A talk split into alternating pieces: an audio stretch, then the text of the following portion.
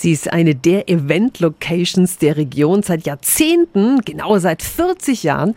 Und die Stadthalle Fürth, die feiert dieses Wochenende groß ihr Jubiläum. 365 Dinge, die Sie in Franken erleben müssen. Also ich glaube, jeder von uns hat dort schon ein Konzert gesehen, eine Riesenparty gefeiert oder war auf einer Messe.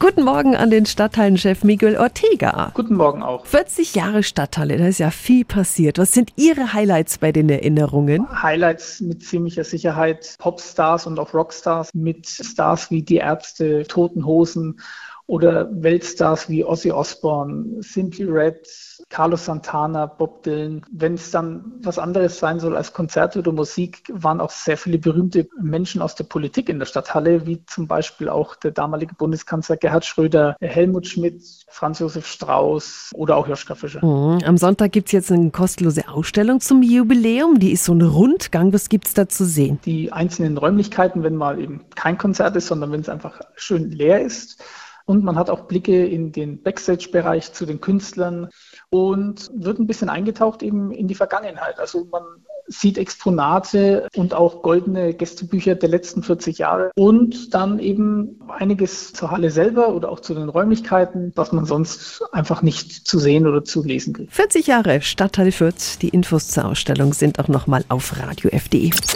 365 Dinge, die Sie in Franken erleben müssen. Täglich neu in Guten Morgen Franken um 10 nach 6 und um 10 nach 8. Radio F. Die heutige Episode wurde präsentiert von Obst Kraus. Ihr wünscht euch leckeres, frisches Obst an eurem Arbeitsplatz? Obst Kraus liefert in Nürnberg, Fürth und Erlangen. Obst-Kraus.de